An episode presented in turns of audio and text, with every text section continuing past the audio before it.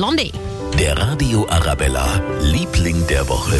Und er bringt ein bisschen Abwechslung in unseren Corona-Alltag. Das Sea Life in München. Heute macht es wieder auf und es ist einiges passiert in unserer Abwesenheit. Die Haie zum Beispiel haben Babys bekommen. Ja, und Susanne Duda vom Sea Life verrät uns, was noch so passiert ist. Außerdem haben wir auch ein paar neue Tiere bekommen.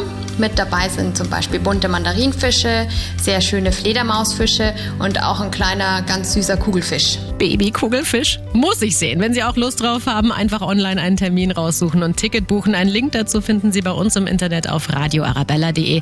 Und ich habe gerade nachgeschaut. Für heute und fürs Wochenende gibt es noch Karten. Für 1850 sind die Erwachsenen dabei.